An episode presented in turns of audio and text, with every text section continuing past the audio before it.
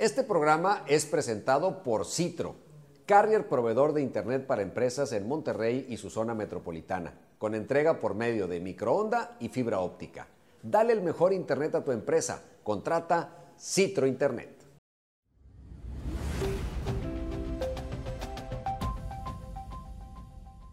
Amigos, qué gusto saludarles en una edición más de Con Alma, Vida y Corazón. Gracias a Citro, nuestro patrocinador. Estamos aquí con ustedes y como siempre con grandes amigos y sobre todo grandes personalidades exitosas en diferentes ámbitos, no solo del deporte, sino de la vida en todos los aspectos. Y hoy, pues no tengo más que decir que está mi hermano Sergio Verdirame. Mi querido pibe, ¿cómo estás? Hola, Antonio, ¿cómo estás? Gracias por la invitación y un placer estar acá contigo. No solamente estamos de lunes a viernes, sino ahora acá también una linda charla. Así es, y vamos a platicar de, otras cosas, de otros aspectos que, nos interesa conocer de ti, de tu vida, y, sobre todo lo que buscamos siempre es transmitirle a, los chavos, sobre todo, un mensaje de, de, motivación para alcanzar el éxito. Yo te inicio con una pregunta que es la obligada en este programa.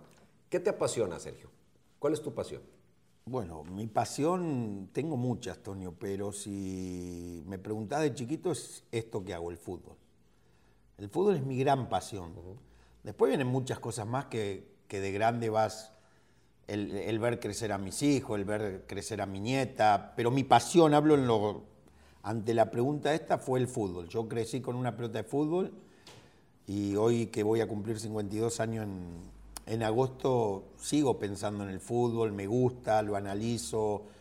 Veo la misma cantidad quizá de fútbol que veía de chico, la veo ahora porque soy un apasionado.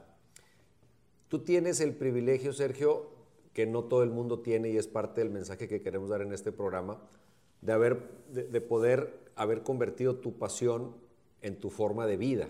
O sea, tu trabajo, pues no era trabajo, me imagino yo, porque lo gozabas, aunque cuando algo se hace de manera profesional, pues tienes presiones y tienes retos y tienes otro tipo de cosas.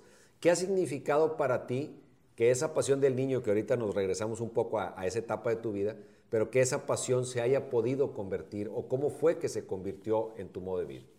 Mira, Antonio, es un tema muy lindo, lo dices bien. Siempre que hay un trabajo, por más que sea el que a ti te gusta, o para lo que estudiaste, o para en mi caso lo que yo soñé, eh, soy un agradecido de haber podido vivir de esto, del fútbol. Yo tengo una anécdota de muy chico que viene muy bien a tu pregunta. Una maestra cuando yo tenía 11, 12 años preguntó en el salón qué querían ser cuando sean grandes. Típico arquitecto, abogado, bombero, bombero, lo que quiera. Al único que contradijo fue a mí. Porque tú elegiste futbolista. Claro, claro, le dije, yo voy a ser futbolista. Me dijo, no, a ver, una profesión elige. Por eso. Y yo era necio, como ahora, tú me conoces, y me aferré. Y tengo la fortuna de decir que cuando debuté con 17 años en Colón de Santa Fe hice gol. Allá el número se busca por una guía telefónica, la guía amarilla. E, en la época esa no había celulares, no había nada. Y me llamó la maestra para felicitarme y decirme que qué razón tenía, porque le quedó grabado, porque yo me le aferré.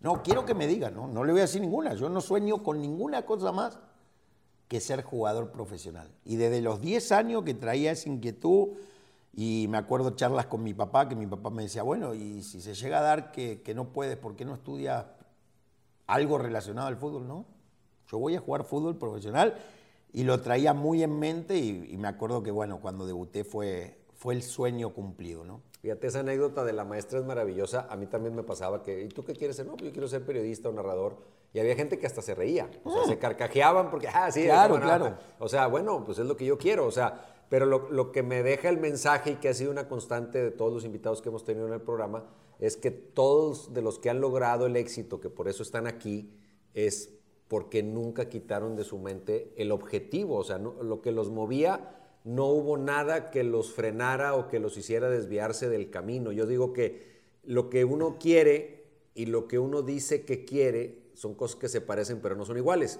porque por unas estás dispuesto a hacer lo que sea. Sí, y por la otra empiezas a encontrar buenos pretextos para no hacerlo. Para no hacerlo. Sí, muy, muy bien, ah, yo quiero tal cosa, pero, no estás dispuesto, estás dispuesto al otro. Es muy y tú estabas dispuesto. ¿Qué, qué sacrificios, qué, qué cosas tuviste que hacer para que ese sueño se convirtiera en realidad al paso de todos los años, desde ese niño hasta el día que debutaste? Qué, qué buena pregunta, Antonio. Sacrificios un montón.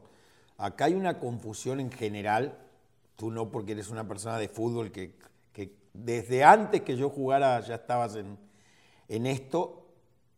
Sacrificios son muchos, Toño. Yo recuerdo, te voy a empezar por los simples, parecen hasta sonsos o tontos, como lo quieras ver, pero en un chico de 15 años pega. Yo tuve que sacrificar todos los cumpleaños de 15 de mis amigas, todos, o de mis compañeras de escuela, todos, porque el domingo era el día que yo jugaba. Entonces mi papá, que él era peluquero, el, gordo en paz descanse, siempre me decía, ¿quieres ser jugador? No te puedes acostar a la una porque a las 8 yo no te voy a llevar a que pases vergüenza. Me quedó grabado, no fui. Si fui a uno es mucho. Y yo no iba y era mi, mi profesión y mi... ¿Qué otra cosa sacrifiqué? Cumpleaños de mis viejos, de mi hermana, de mi hermano. Mi hermano no tanto. ¿Novias? También, Porque si no entrabas a, la onda del baile, también, eso, pues, Toño, también. O, problemas con las novias. Eh, porque vos conoces No puedo ir, no puedo... no puedo ir, no te puedo acompañar. Eso es muy típico. Es más, yo salí de Argentina con novia. Yo me voy a Chile teniendo novia, pero novia de, a ver, yo 19, 20 años recién cumplido, fui en julio con 19, cumplí 20 en agosto y ella 18 años, y, empiezan los problemas, y, terminan que, te tienes que separar o casar, que en esa edad uno no estaba convencido. Entonces los sacrificios son enormes.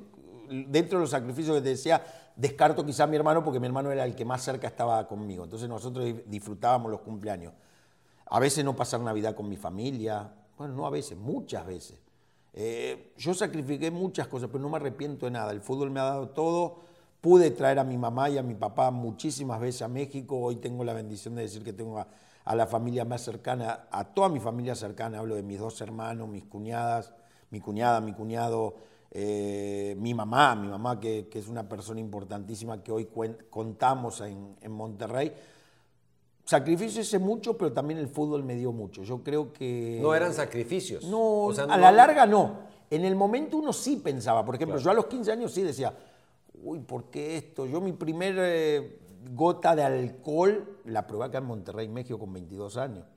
Yo cuando me fui a Chile no tomaba, cuando me fui a Morelia no tomaba. Y un día, bueno, en un restaurante una copa de vino probé, me gustó y, y hoy socialmente tomo, no soy bebedor. Pero a lo que voy es, hice mucho sacrificio pero yo siempre le digo, yo me fui del fútbol sin ninguna deuda y creo que el fútbol a mí no me dejó ninguna deuda. Las cosas que no pude lograr son porque quizá no tenía la, el momento no era el adecuado, no tuve la capacidad para afrontar retos y sacrificar otra cosa, porque la otra vez me dicen, ¿y por qué no llegaste a jugar en Europa?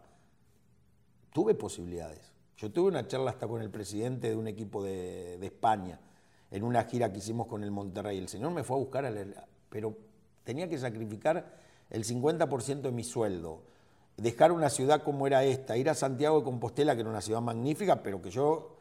Y fue un equipo que a los tres meses que me fue a buscar el presidente descendió. Y al año desapareció. Entonces algo fue que a mí me dijo, porque yo vayas. soy mucho de intuición. Y después las otras ofertas que tuve para jugar en equipos grandes de Argentina no se dieron por un tema económico. Tuve Newell cuando hablé con Bielsa eh, Bielsa me quería para Newell y yo soñaba con ir a Newell y no quería venir a Morelia. Y algo pasó que tuve que venir medio a fuerza a Morelia y hoy soy un agradecido. Si no hubiera venido a Morelia, hoy no estaría aquí contigo, hoy no sería la persona feliz que soy, no hubiera conocido el gran país que era México, que uno nunca, siempre digo lo mismo, nunca lo desprecié, pero no lo conocía. Yo decía, México, es lejísimo. La ignorancia, ¿no? no había internet. Yo decía, es lejísimo México, me asustaba. ¿Y qué conozco en México? El Chavo el Ocho. ¿Qué conozco en México? Eh, pocas cosas. Acapulco, Acapulco. Acapulco para mí era famosísimo en ese momento. Cancún casi ni existía. Entonces yo decía, ¿a dónde voy?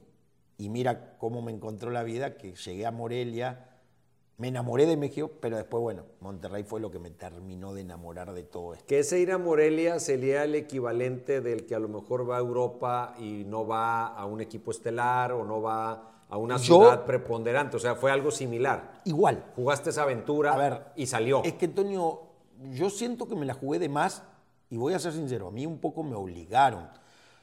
Estoy así porque yo hablo con Bielsa, Bielsa me pone las pautas para Newell, me dice, tengo un equipo armado, pero un jugador como tú me sirve muy bien jugando por izquierda o por derecha, vas a competir con este, con este, y Morelia no me habló nadie. Y Morelia yo venía, sabía que era un retroceso, yo venía del mejor equipo de Chile, de ganar Copa Libertadores, ganar campeonato chileno, a un equipo de los tres peores en ese momento, viajábamos en camión. Entonces yo decía, lo veía como un retroceso, al final no fue un ¿Y retroceso. por qué dices que te obligaron? Porque Eduardo Meni- Menitegui, o me- se me fue ahora bien el apellido, creo que era Eduardo Me- Meritegui, que era el presidente, le convenía más Morelia por negocios que tenía con Nicandro Ortiz que yo vaya a Newell. Newell no pagaba préstamo, Morelia pagaba préstamo. Eh, Newell para comprarme hubiera tenido que hacer algo extraordinario. En Morelia en la fecha 4, porque empieza el campeonato, le hago dos goles a Tigre en la fecha 2 y tres goles a Ciudad Juárez. En la fecha 4 yo iba goleador del campeonato y me llama el presidente y me dice, te vamos a comprar. Lo único que tienes que hacer, decirle a los chilenos que no quieres volver más a Chile. Yo ya tengo arreglado tu precio. Nada más que en la directiva de Chile no te quieren vender por ese precio. Y fue así. Hicieron una llamada, en ese momento eran llamadas entrelazadas y, ¿sabes qué, presidente? Estoy cómodo en Morelia. No, pero por ese precio no. puede- No, bueno, yo me quiero quedar en Morelia y bueno, ellos arreglaron. Creo que fueron 260 mil dólares y, y en un año él me vendió en 900 mil dólares a Monterrey. Entonces son cosas que en el fútbol vos decís, ¿por qué llegué a Morelia? Algo estaba, siempre por algo pasan las cosas. Si yo hubiera ido a Newell, capaz que no estaríamos hoy yo y vos hablando acá. ¿no? Me hubiera quedado en Argentina y un país emproblemado y yo quiero mucho a mi país, pero no están bien las cosas y si no te dedicas a algo que genere, que el fútbol sí genera, pero llega un momento que, que te agobian todos los problemas que tiene el país. Sergio, cuéntame porque he escuchado mil anécdotas de jugadores que llegaron a Morelia. Desde el que llegaba iba con, no me acuerdo cómo se llamaba, la secretaria de Nicandro. La Fira. Y, y te, daba un, te, te hacía que fueras a no sé dónde y te daba un colchón y salías con la colchoneta. ¿Cómo, cómo era Morelia en ese tiempo? Lo mío, ahí te va todo, porque me gusta ser bien franco. Eso de la colchoneta, claro que era así, pero con jugadores un poco más. Yo llegaba al Colo como- Colo. como. No, pues tampoco crea que fue muy diferente. Vete a esta casa, ahí vas a vivir. Una casa con dos habitaciones, muy bonito, un departamento. Abajo vivía Juan Gutiérrez, un chileno, arriba vivíamos mi hermano y yo. Pero no te daban la posibilidad de, a ver, búscale casa, búscale... Es ahí. Es ahí y ahí. Eso es lo que tenemos. Punto número dos, llego a mi primer entrenamiento. Yo venía del mejor equipo de Chile. Todas las comodidades, viajar en charter. Primer partido visitante con Tigres. Bueno, la primera anécdota que te tengo que contar. Llego, me dan tres playeras, tres shorts, tres calcetas y me dice, esto es para todo el año. Te la tienes que lavar, planchar. Imagínate yo y, mi hermano y, y solo. cuidarlas mucho. ¿Qué planchar? Yo era lavarla Y colgarla. y colgarla y así. No había los entrenamientos vos te ibas de tu casa cambiado, Con la ropa que tuvieras. con la ropa que tuvieras, terminaba el entrenamiento y así. Y me acostumbré, a todo te acostumbras en la vida. Yo venía de muchas comodidades y mucho lujo en Colo Colo, porque así era como, como se dio. Como si estuvieras en Yo el no nací con o- lujo, pero era el ejemplo de América, Colo Colo es de la América. Y me encontré con que primer viaje, 14 horas o 16 horas a Monterrey. Yo me quería morir, Toño. Terminamos el partido, no me olvido más. Ahí te van las anécdotas de lo semiprofesional que era ese equipo, de la mano de la Tota, Nicandro y Glafira, que vos te acordaste. Pocos se acuerdan de Glafira. claro. Es que eran tres Era la personas. manager no, del es que eran tres personas. Toño. No había más. No es como que acá en Monterrey Sí, que es un club sí. de primer mundo, tengo, si, si estaría trabajando en Monterrey, tengo 70 personas para hablarle, que al de Fuerza Básica, que, que al de Recursos Humanos, que al entrenador de no sé qué. No, ahí eran tres. Era la Tota Carvajal, Nicandro Ortiz, que pocas veces te contestaba, y la Fira. Venimos 16 horas, le ganamos 2 a 0 a Tigre, hago los dos goles, termina el partido y nos da una hamburguesa con papa frita. Híjole, a mí me encanta la hamburguesa, y vos sabés. Pero para después de un partido Claro. te quedas con hambre. Entonces, a mí necesitaban picarme un poquito la cresta para, para que yo tomara Que te saliera lo verdirame. lo verdirame. Entonces viene Ricardo Campo y Sergio Bueno me dice, ¿cómo ves? ¿Paramos a cenar? Y entre los grandes, los que un poquito, yo era joven, pero más o menos ganaba bien, pagamos la comida de... Había cinco o seis chicos que no podían pagar, ganaban poco y bueno, vale, digo, vamos a parar. Y se nos enoja la tota, pero paramos. Se quería ir al camión, que se vaya. ¿Cómo se ve el camión sin, Sin, sin los jugadores. y no se fue. Bueno, el lunes un escándalo y la rebeldía y... que- Por pararse a cenar. le dije, a mí con todo respeto, o agarremos la maña de jugar de visitante, olvídense ganar, empatar o perder, porque dicen que eso lo hacía cuando perdía. Pero esa vez ganamos, Tonio, y llegamos y esto es lo que hay. Era un club totalmente amateur. Me divertí mucho. Si me decís cuál fue el año de mi vida futbolística que más me divertí, divertí, que es diferente a, disfrutar, a logro, fue Morelia. Morelia me divertí mucho por todas las... Ciudad Juárez ganamos 3 a 2, que digo que hice mis tres goles eh, y pasé a ser goleador de campeonato mexicano. La Tota se enojó con el cuerpo técnico, se volvieron y nos quedamos todos los jugadores ahí porque le pedimos de ir a conocer eh, el paso. Imagínate un plantel que se te va todo el cuerpo técnico. No había redes sociales, no había nada y todo el mundo hablaba del gran triunfo de Mont y no sabía que era un club. A ver, la Tota se fue a la mañana porque Nicandro Ortiz de su bolsillo pagó el reembolso para que el vuelo se cambiara de las 10 de la mañana que lo teníamos A a, la- a la las noche. 10 de la noche. Y esas Y la cosas Tota se hacían- enojó y se fue. Se fue. Y ese día la charla al medio tiempo fue espectacular. Eh, no nos dijo nada, nos mentó la madre a todo y ganamos otra dos. Dijo, esta estrategia la usé varias veces. Diosito, ayúdame. calculado. Oye, la. Tota personajazo. Personaje. Yo me, te repito, Toño, me divertí mucho con él. Oye, dicen que, que se pone a hacer pipí en, en No, el medio bueno. campo. No dicen. Es real. Total. No iba nadie al entrenamiento, no Sí, iba, claro, no, sí, no sí, iba un periodista, no iba nadie. a- Entrenábamos solo en el equipo. En el Venustiano Carranza, a mí me dicen los chicos, la tota en el medio campo con el silbato en la boca, saca y hace pipí. Y yo decía, no, bueno, tengo 20 años, pero no estoy, Sí, sí. no estoy sonso. Yo pensé que era mentira. Y Constantino López, que después vino a Tigre, me dice, me toca en un interescuadra y me hace así, lo veo. Pero con una... Tiro libre. Y seguía dando instrucciones. Ah, claro, claro, claro, claro. No, Oye, era, y era un aquella, club de aquella que de rep- no sé si te tocó a ti en esa época, que un tiempo que él no vivía en Morelia, que desviaban el autobús para irlo a dejar y, No, luego, no, no, no. y luego venían todos Él siempre Morelia. vivió en Morelia, ahí te va la historia porque me tocó. A ver. Me tocó el día de Tigres. Ajá. Después del encabronamiento tuvimos que ir a dejarlo en la puerta de la casa. Lo dejábamos en la esquina de la casa. ¿En Morelia? él- no, Ah, en León. En León. Porque él tenía casa en León. ok. Entonces el camión venía así, y de repente vamos a entrar a León para dejar a la Tota. Pero era muy, lo dejábamos en la esquina. Ah, bueno, no tan cerquita. No, no, pero era cómico. A ver, son todas anécdotas ¿Te verdaderas. ¿Te arrepentiste, Sergio? ¿Hubo algún momento de ese año que hayas dicho, No. la regué, mejor me regreso? ¿Sabes que no? ¿No? Fui a muy- pesar de todo eso, Pero te voy a decir por qué. Porque a eh, ¿cómo te ganabas menos que en Colo Colo. No, no. Veniste ganando más. Vine ganando más, a pesar de que en Colo Colo. No si tenías hago- no, ahí te va. Si hago el número global, a mí me gusta hacer el número final, gané más en Colo Colo. Ajá. Pero porque fui campeón de Libertador y campeonato chileno y los premios eran maravillosos. Claro. Yo en Colo Colo gané cinco veces más de premio que de mi sueldo. Sí. Vine ganando más a Morelia, pero en Morelia fue sueldo nada más. No, No había más. No había premio, no había nada. Morelia era un equipo muy amateur, que en realidad a mí me cumplieron en todo y se portaron muy bien. ¿Sabes por qué no me arrepentí? Porque fui muy feliz. Estaba con mi hermano y empezamos a ver otras cosas del fútbol. Lo veía un poco más amateur con las presiones de Colo Colo. Colo Colo era, todo era presión, todo era ganar, era eh, llegar al logro más importante de la historia del fútbol chileno, porque hasta el día de hoy no hay un equipo que haya ganado ese torneo, solamente Colo Colo. Y cuando se logró como que se descansó un poco. Y en Morelia no, no había presión de nada.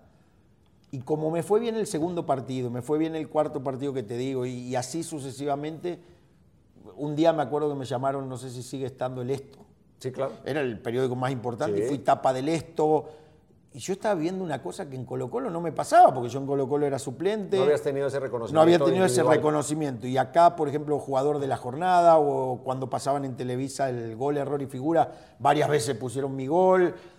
Entonces yo estaba en un sueño y siempre decía a mi hermano, ojalá se me dé ir a un equipo grande. ¿Y ¿Cuáles eran los equipos que yo nombraba? No nombraba Monterrey Tigres en Eh, ese no momento. era, no estaban en el no panorama, eran. claro que y no. lo digo con mucho respeto. Cuando a mí me sale lo de Monterrey, fue una felicidad enorme, pero más feliz cuando llegué y vi lo que era. Acá llegué y fue otra cosa. Aparte te tocó la época ya del No. Anquenao, cuando el equipo dio el, el paso a tener otro entorno. otra cosa. Yo en Morelia llegué y me dijeron, acá es donde vas a vivir.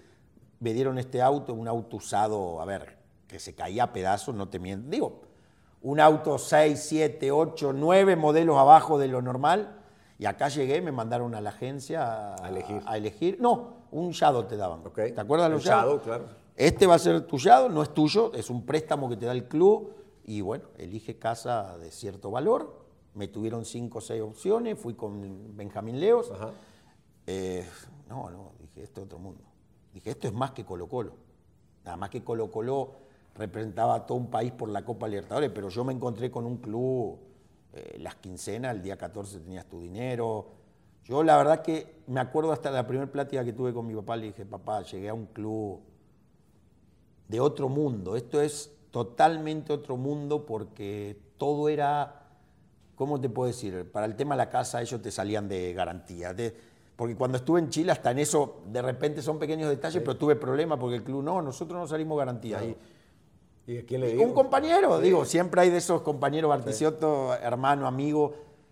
Pero acá no, acá era el club, a ver, eh, el FM3, que yo no sabía ni qué era. El documento migratorio. El documento migratorio. Benjamín Leo, vamos, yo así. No hacía nada. Nada, firmé un papel y un autógrafo y vámonos. Y vos decías, no, esto la verdad que no es real. Y, y hubo una identificación, yo siempre digo, el primer partido hago gol con Pumas, el primer partido que debuto hubo una identificación con la gente que creo que ese fue el clic que hasta el día de hoy me hace tener buena comunión con la gente de Rayado. Yo recuerdo que cuando en esa época, cuando llegó Mejía Barón, ahorita que hablabas de lo del sueldo y demás, Mejía Barón le preguntaron y dijo... La del pollo. Muy al estilo de él. Dijo, si antes ganaba para comprar un pollo, ahora tengo para comprar dos y otro dejarlo guardado en el refrigerador. no me olvido más esa declaración. Esa declaración fue en, la... Creo que fue antes que yo llegara, pero la repetía mucho, sí, Fue en la, en la sala, de, el mini auditorio que había ahí en, en, Abaco, en la, casa de bolsa donde se hacían los, los eventos, cuando dio Rayados ese brinco, ese paso para el otro lado. Sergio, ¿cómo asimila el niño ese que soñaba con ser jugador que pasa por lo, Colo Colo, que pasa por Morelia, que llega a Monterrey, ¿cómo asimila la parte de la fama y del dinero? ¿Cómo te movió como ser humano ese, ese cambio tan radical en tu vida? Bueno, el cambio es, es fuerte, Toño. Porque tu origen era humilde o no, era sí, el mío es clase media, clase media tirando a baja, no baja, clase media.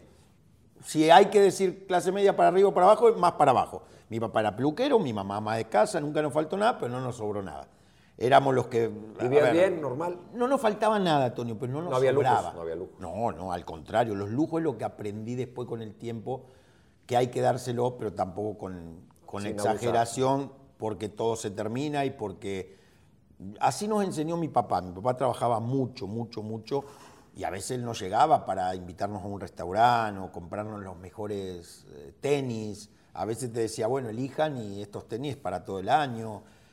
Pero yo creo que tuve esa suerte de tener a mi papá, de tener a mi mamá, obvio, y para mí una gran ayuda fue mi hermano.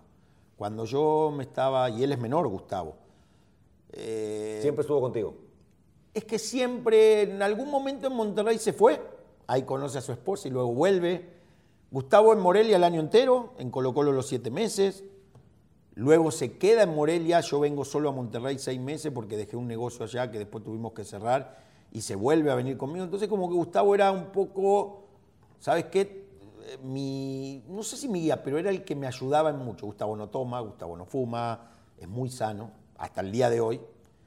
Y eso a mí me, salvaba de muchas cosas. Era tu, angelito que te hablaba. Sí, que te hablaba o, o que te hacía ver las cosas, porque uno a veces te gana, Sergio. Yo no hablo tanto del dinero, me voy más por la fama. Lo más, lo más difícil más la fama. Más la fama.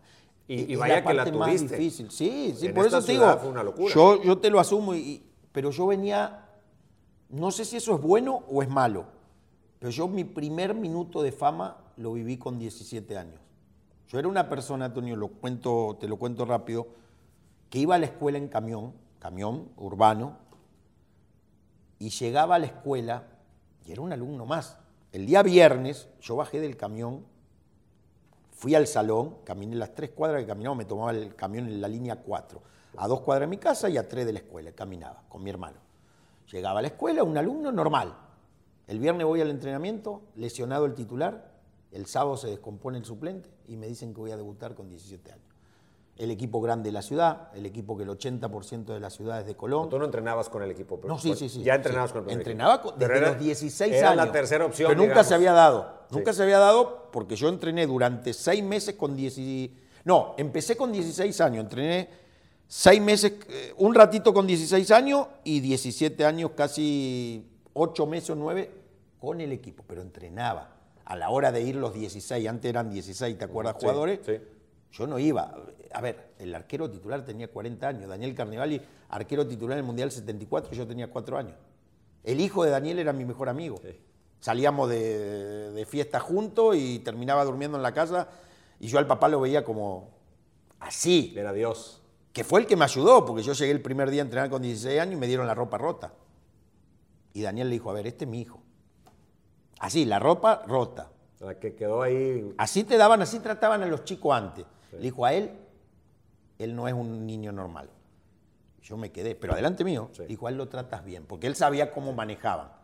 Y eso me ayudó con el grupo. Bueno, para hacerte la corta, No, está bien, está muy debuto, debuto, son cosas que no he platicado mucho. Debuto, hago gol. Ah, aparte otra cosa, fui de los pocos jugadores que cantaron mi nombre antes de tocar la primera pelota. Ole, ole, zurdo. ¿Por qué? Por- a ver, ¿por Porque qué? yo jugaba los preliminares con la reserva. Y la verdad tuve una racha, goles, pase, y todo el mundo decía, es que tienen que ver a un zurdito pecoso de 16 años que la rompe. Y, y como que la gente se fue, se fue, se fue. Y bueno, se hizo un, el sábado a la noche en todos lados y que va a debutar y el domingo a la mañana, O sea, te avisaron un día antes. un día antes a la noche. ¿Y qué?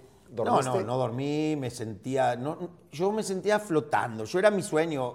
Seis meses antes había viajado con la Barra Brava, yo en la Barra, yo ya entrenando con el equipo, me invita a la Barra Brava, la parte grosa de la Barra, a Chipolete y a Río Negro a ver un partido.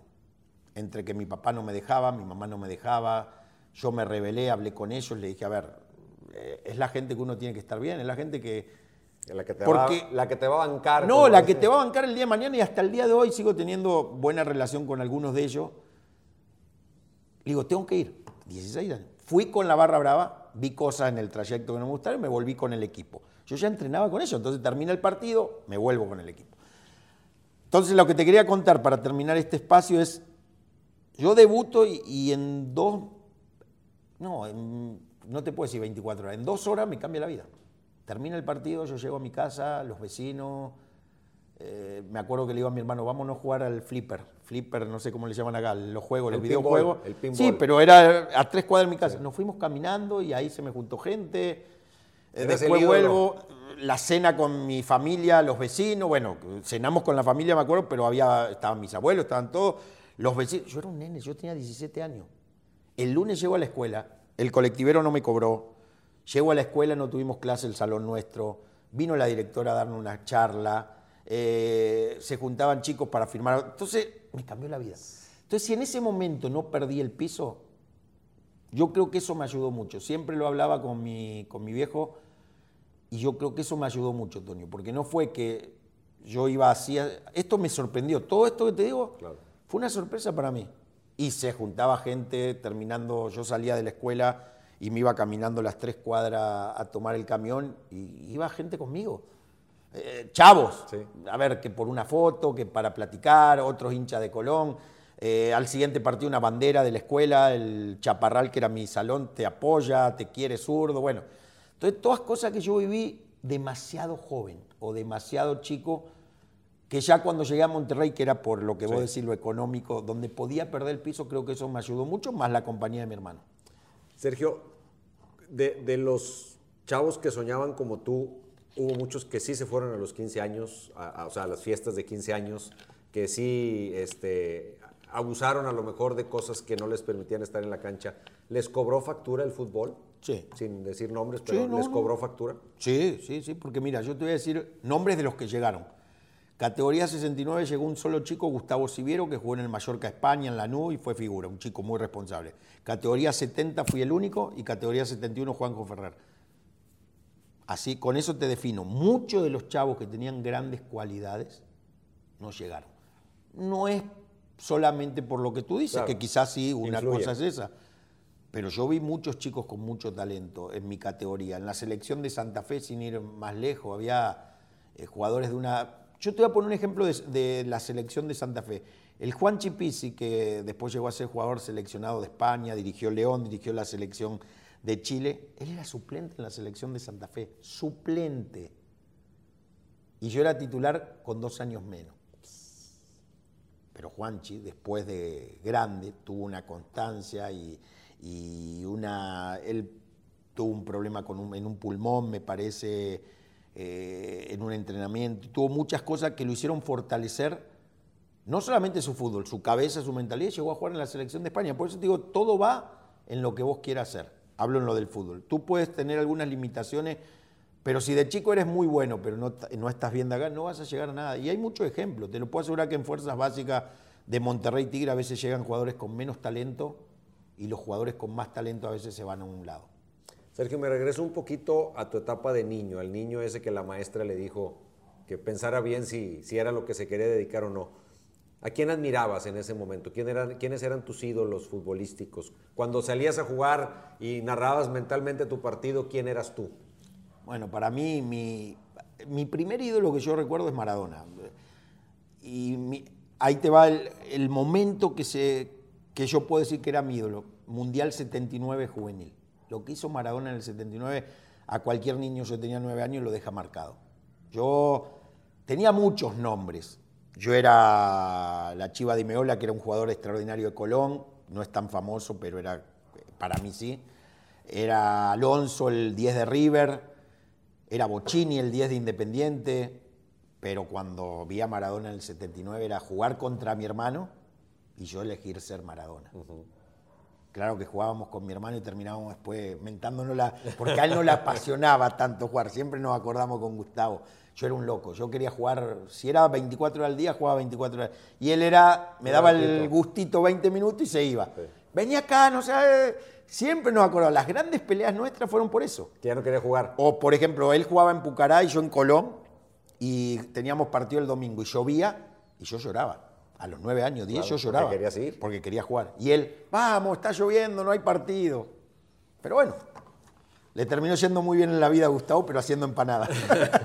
Sergio, el fenómeno Maradona, eh, yo sé que en Argentina se vive el fútbol de una manera diferente a cualquier otro país del mundo, por más que haya pasión. Eh, ¿Está sobredimensionado? Es decir, eh, o sea, se llevó a extremos más allá de, de, de lo razonable. O, hoy que tú tienes la, la, dualidad de que lo vives como argentino, pero también ya lo ves desde afuera, es, es, fue como dicen too much, o sea, se sí. ha llevado a demasiado tener sí, una iglesia y un montón sí, de cosas. Yo creo que lo más cercano a la realidad es lo que vive Messi, lo que vive Cristiano ahora. Yo me parece que con Maradona se exageró un poco, a pesar de, a ver, se exageró entre comillas. Yo no, de la calidad no. No, no, a eso voy. Lo que Maradona significó para nosotros los chicos de esa generación fue demasiado. A mí Maradona me regaló las alegrías más grandes en una cancha de fútbol, por lo menos verlo, pero sí, coincido contigo. Yo creo que, que fue demasiado, o sea, era demasiado. Se llegó a idolatrar. Ya que, que tenga una iglesia, que, que, le perdonen todo, porque yo entiendo que no cuestionemos al Maradona dentro de la cancha, o que separemos. Yo soy de los que separo. Yo para mí fue quizá el jugador que más alegría me dio en mi vida pero también hay que ver lo otro. Y hay gente que ni siquiera quiere escuchar hablar del otro. No, lo otro también se tiene que llegar a hablar.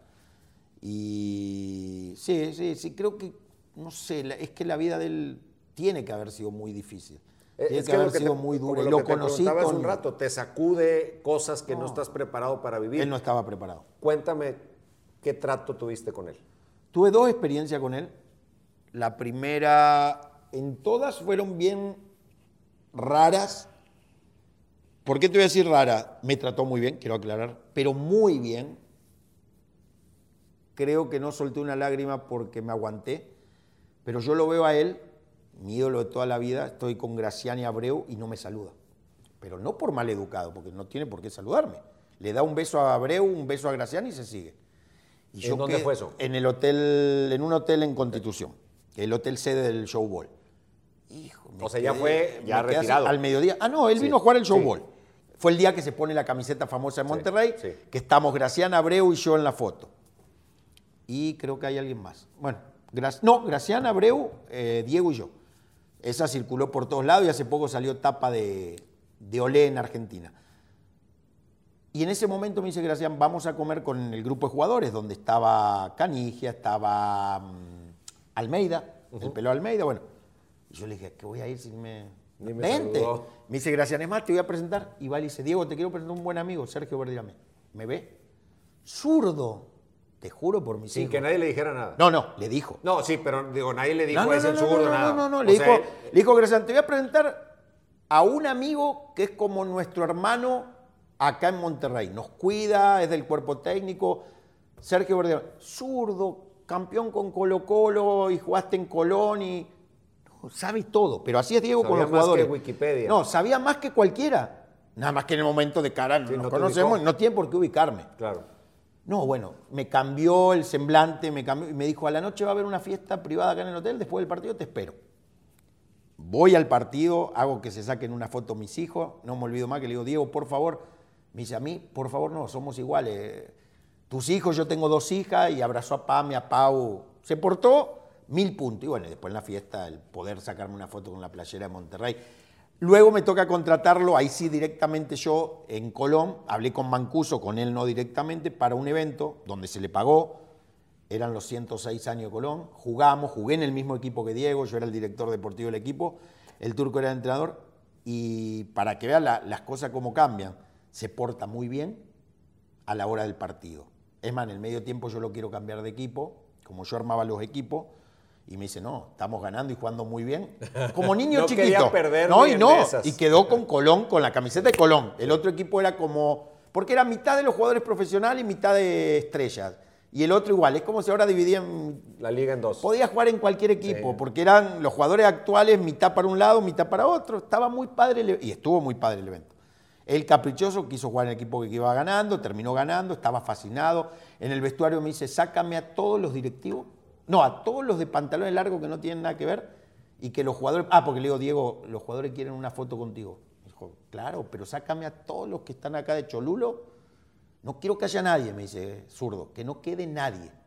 Así, como te lo estoy contando, Antonio. Y el compromiso. No, le digo, Diego, no hay problema. Yo en ese momento tenía autoridad en el club. Estaba el presidente, estaba dando tres más, pero había confianza. Le digo, Germán, quiere que salgan todos. Digo, vos sos el presidente, vos quedate, pero sacame a todos. Pero a todo es todo. Tus hijos, todo. Diego así es. Nomás querían los jugadores. Que en el vestuario que estaba él quedaran los jugadores. Y no te miento, Antonio, conté unos 10 jugadores que no le robó un nombre. No le robó a uno, pero eran jugadores no famosos, suplentes. Y esa es la imagen de Diego. Pero ese día también me quedó la mala imagen, que teníamos una cena donde llegó Grondona, donde vino Herbiti de Buenos Aires porque quería convivir con Diego. Yo lo puse en mi mesa con Mohamed y con Diego y no fue. No fue. Ya con todo pagado. Terminó el partido, teníamos la cena.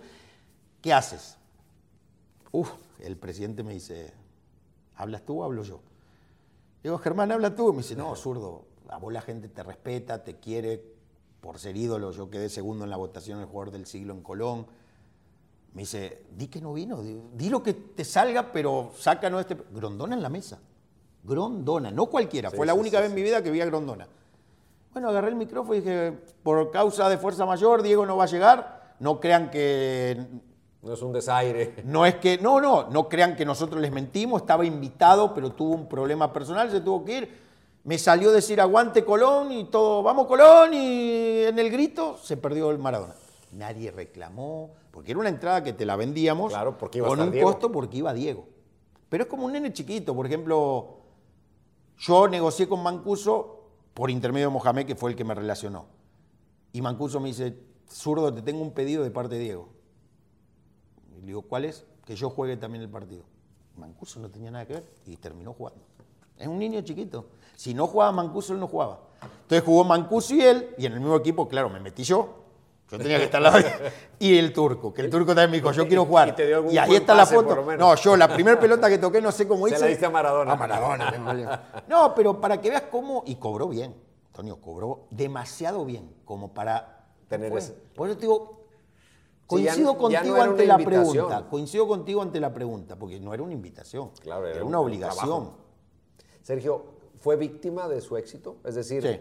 Sí, sí, sí, sí, sí. no es una persona que se desvió del camino, sino que No, terminó no, fue siendo víctima. una víctima. Él fue víctima porque todo era adulación y adulación. Está la serie ahora de Maradona que se la recomiendo para que la vean.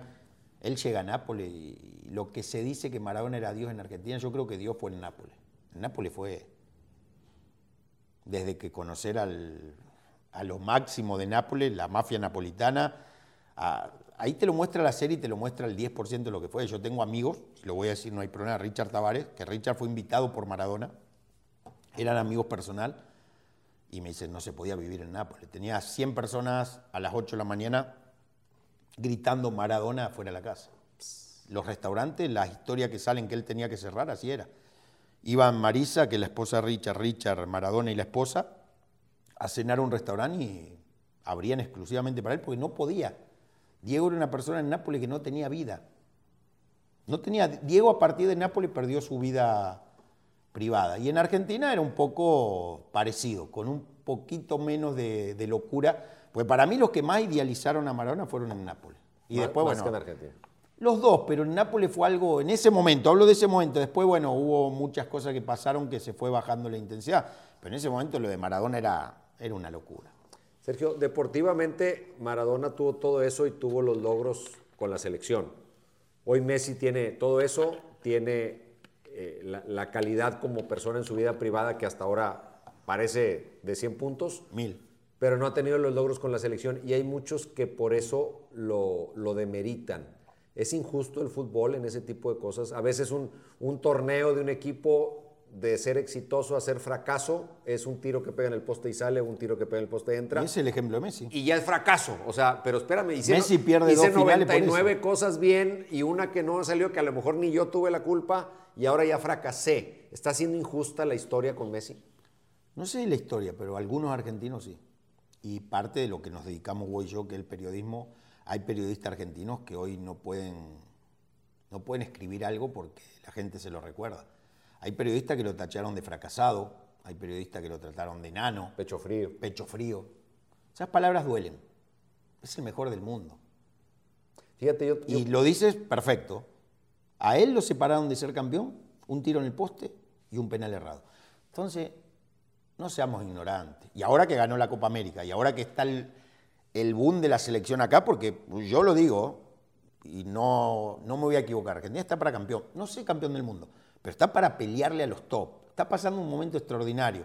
Esos ahora no saben qué decir, Tonio porque dio una Copa América espectacular, porque las eliminatorias las pasó caminando, porque hay un ambiente y un grupo excelente, y Messi fue parte importante. Cuando Argentina fue campeón, es increíble cómo el grupo se unió para que él sea el centro de atracción y el festejado. Parecía que el que había sido campeón no era Argentina, era Messi. ¿tiene el cariño de la gente? O Sí, sea, sí. perdóname, de los compañeros. Total. No, ahí sí no tengo duda. De la gente tampoco, pero del gremio nuestro, el periodismo, Bueno, es que hoy la- lo de hoy es es que... el escándalo, ¿no? De- Sí, y él no da escándalo, él no da Como escándalo. no te da rebote. A mí me impresionó, Tonio, ojo, sin saber tanto como Maradona. Con Maradona conocía un poco más porque tenía compañeros, por ejemplo, a Pumpido cuando estuvo en Tigre, que pude platicar mucho de él, Richard Tavares. Hoy no, hoy los nuevos de la generación esta no conozco a nadie, pero veo que lo aman. Bueno, Guido en el programa nuestro habló muy Sí. bien. ¿Te Sí, acuerdas que entrevistamos a Guido y habló muy bien? Pero yo escucho a Di María el otro día una entrevista de más de una hora y media, espectacular. No hablo de Messi, olvídate. Messi es, es Dios, pero sin ser lo que era Maradona por momentos. No es un tipo que falte a los entrenamientos, no es un tipo que desaparezca tres días. Maradona había tres, cuatro días que no lo encontraba. Y se presentaba como si nada. Messi cumple muchos requisitos de una persona normal. Normal. Guido lo dijo.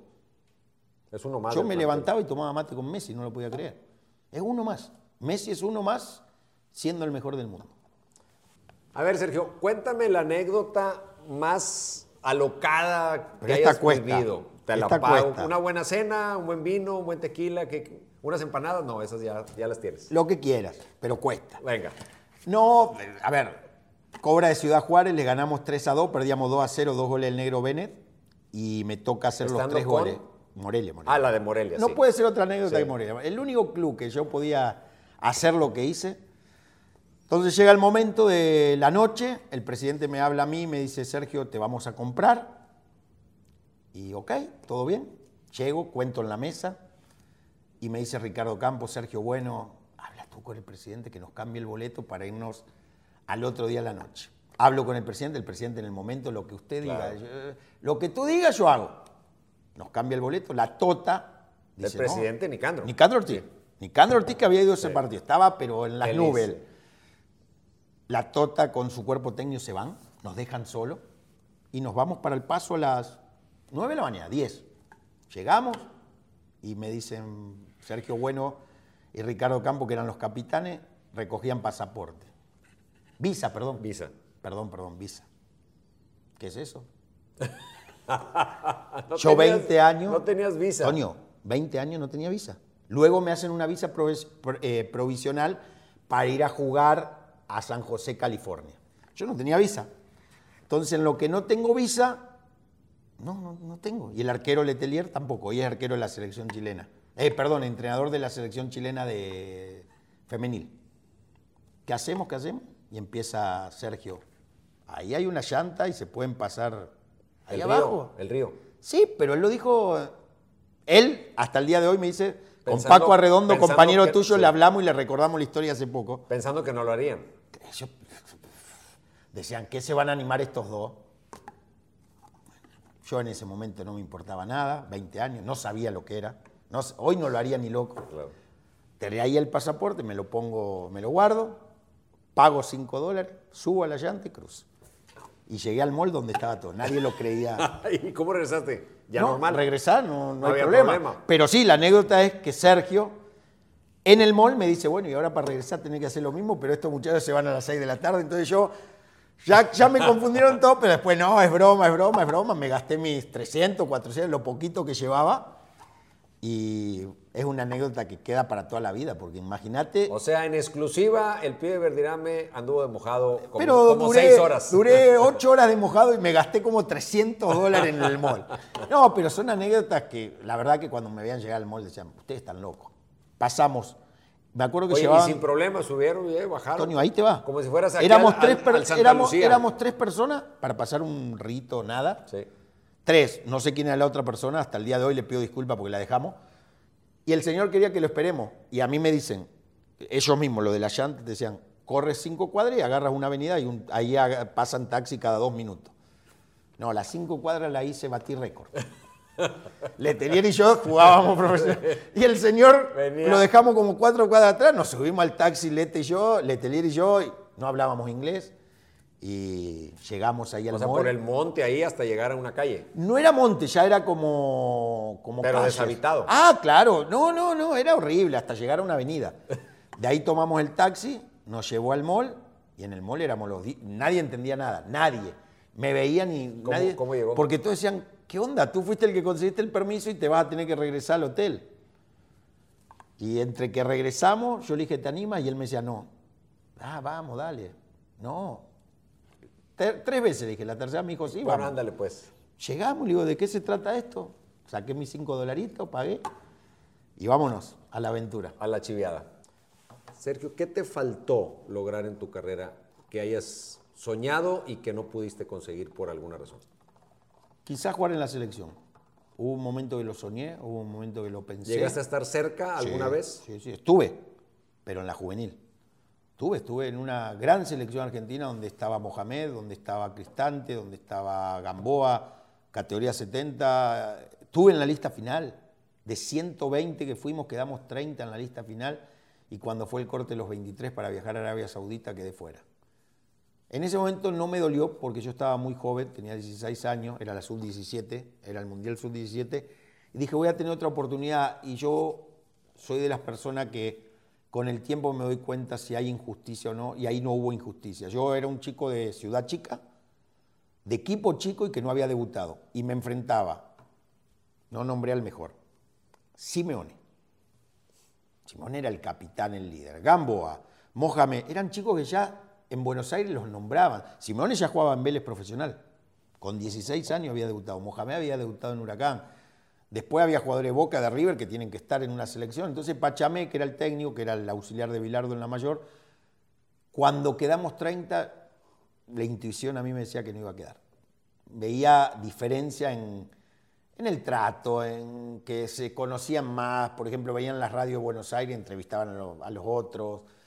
Yo era prácticamente un desconocido, pero para mí fue hermoso estar en esa lista de 30. Después del salir del país, no era como hoy, era una época que se perdía mucho. Yo creo que, y lo voy a decir humildemente, yo creo que el momento que viví acá en Monterrey hubiera podido tener una chance. Y no lo digo yo, me lo dijo mucha gente, me la dijo gente en Santa Fe, me la dijeron periodistas de Santa Fe. Me dice, zurdo, en ese momento vos podrías haber tenido la posibilidad. Fue la selección del 93 que jugaba Leo Rodríguez, que fueron jugadores que capaz que vinieron a México y no, No no, funcionaron. Pero bueno, pero acá no miraban el fútbol mexicano. No es como hoy. Hoy, Tonio, cambió todo. Hoy tienes dos, tres buenos partidos y ya eh, te están viendo. Yo, es quizás el punto que me hubiera encantado el sueño cumplir de jugar. Lo de Europa no era tanto. No me volvía loco, en ese momento. Sí, sí. No me volvía. Si me hubiera vuelto loco, hubiera ido. Te juro que ¿Te- ¿Tuviste la oportunidad? a ver, tuve la super oportunidad. Siempre hubo rumores, pero la que yo te digo no fue rumor. Terminamos jugar un partido, le ganamos al Santiago Compostela 2 a 1 con un gol de Luis y uno mío, de Luis Miguel Salvador. Ese día, todas las que hacía me salían. Y llego al hotel y estoy en la habitación y suena el teléfono y me dicen, está el presidente del Santiago Compostela que lo busca. Y lo primero que pensé yo, jugué bien, es una broma de algún Sí.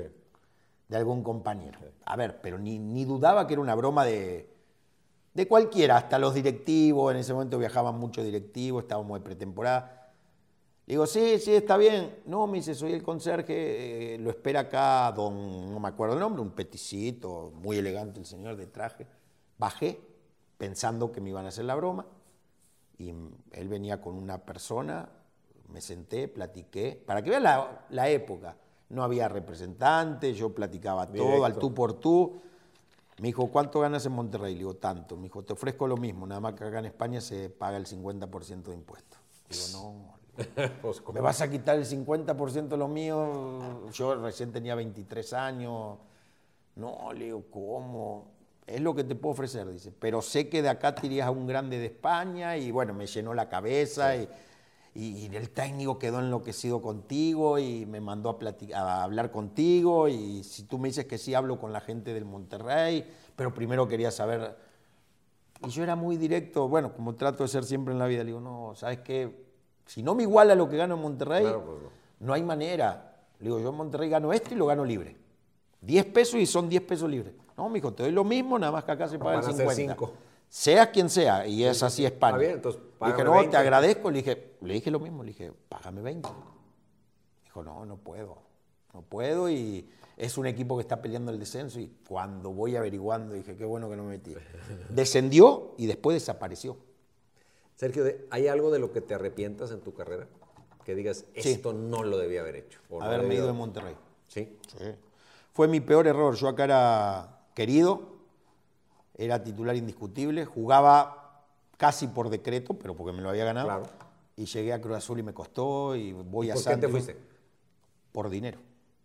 Uno no tiene, en la vida tiene que... Dinero y en ese momento sentía que Cruz Azul era más grande que Monterrey. Gran error. Gran error, pero uno ve, eh, yo veía la capital... Es que estamos hablando que hasta el 2000 se dio mucho eso, de que Ah, pero claro, no, no, América top, Cruz Azul, Pumas, Chivas. Porque acá yo sentía que éramos... Sí, no, y, y- Y- y y- éramos, estábamos todavía en las épocas, Sí. Sergio, de que ganar el clásico era lo que salvaba el torneo y lo demás. Acá somos amigos y hay que hablar con la verdad. Me equivoqué, Tony. Peor error, porque hubiera podido estar hoy en muchas estadísticas. Yo me fui con 45 goles en cuatro años. Dame cuatro años más, son 90. Digo, estaría en la lista de los cinco mejores goleadores de la historia. Digo, si repito la actuación, nunca se sabe. Eh, quizá haber logrado un título nacional que no pude lograr, logré una de- uno de Conca, que se le dio poca trascendencia, pero ahí está el título. Sí, yo siempre, siempre, esa es, y lo he hablado con mucha gente que me conoce, es lo único que me arrepiento en las decisiones, porque después la de Morelia fue acertada, no fue lo que yo quería, pero fue acertada, el venir a Monterrey fue acertado. De ahí en más no pude recuperar nunca más mi nivel, entre lesiones y que yo no me sentí, por ejemplo, en Cruz Azul llegué y luego, luego campeón de Copa. Tuve un torneo muy bueno. Ganamos la semifinal acá a Tigres por penales, que hago el último penal, le ganamos a Nesa la final, el Nesa ese de Mohamed, el Ojito Mesa, que era el técnico, pero después nunca me identifico con, con Cruz Azul. Me faltó, me faltó a mí y quizá tenía dos, tres figuras arriba mío y acá en Monterrey yo sentía que, Era que figura. tenía voz, que me respetaban, que los directivos me querían, los jugadores me querían, la gente me quería. Yo siempre digo, el cariño y la gente no se compra con nada. Y después, ¿qué me hubiera gustado? La misma posibilidad que me dio Monterrey haberla tenido en Colón. Pero cómo se hace es lo difícil. Yo la busqué. Regresar a Colón. Sí, quería, antes de Monterrey, yo voy a ser sincero, busqué la posibilidad de retirarme en Colón, Pero la vida me dijo no, pero me puso la posibilidad de... En Monterrey. Y, y mira cómo me despedí con gol y todo. Y lo de Colón me equivoqué nada más porque hablé con el vicepresidente y el técnico y no hablé con el presidente. Y era el mismo de ahora, el actual.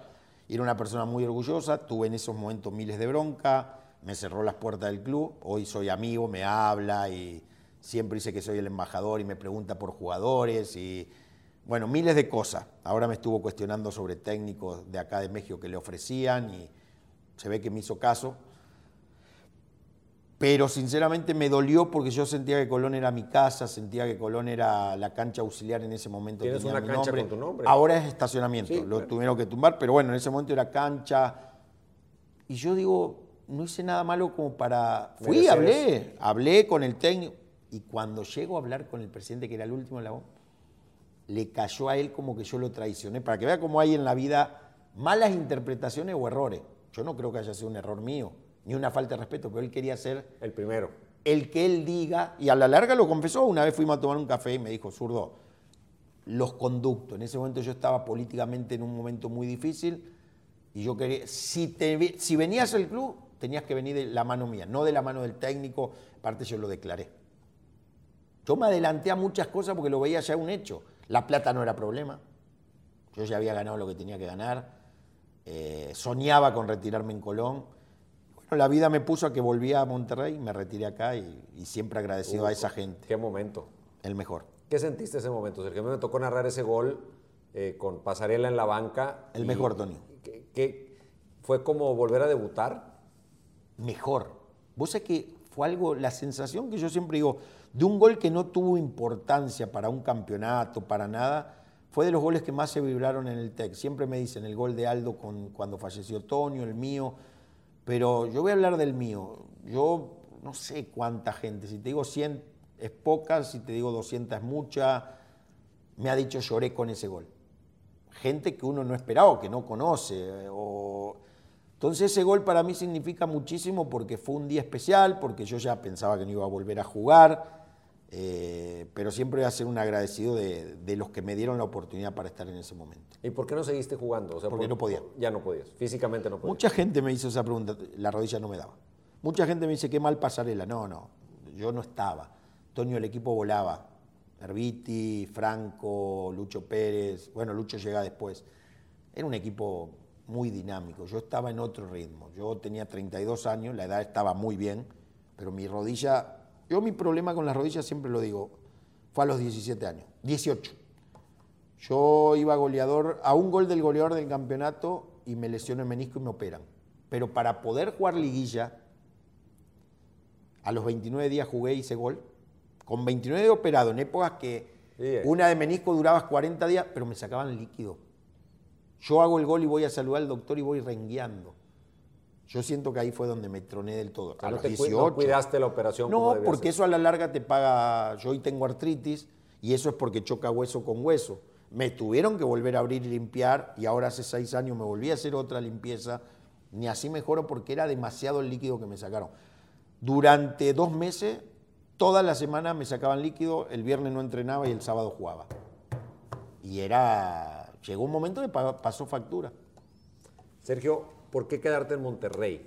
¿Por cómo, esa conexión más allá del fútbol? Porque el fútbol ya pasó hace tiempo, aunque sigues teniendo el reconocimiento y el cariño de la gente. Pero eso es una cosa y hacer tu vida completa, familiar en Monterrey es otra cosa. ¿Por qué? Porque encontré una ciudad que me encantó, porque me recibió como un regiomontano más, y no fue del día al, año, a los dos, a los tres. Al mes yo ya me sentía integrado a la, a la gente de Monterrey. A la sociedad. Me decían que era una sociedad muy difícil y a mí se me hizo muy fácil. Y esta sociedad, hablo de todo Monterrey, adoptó a mi familia.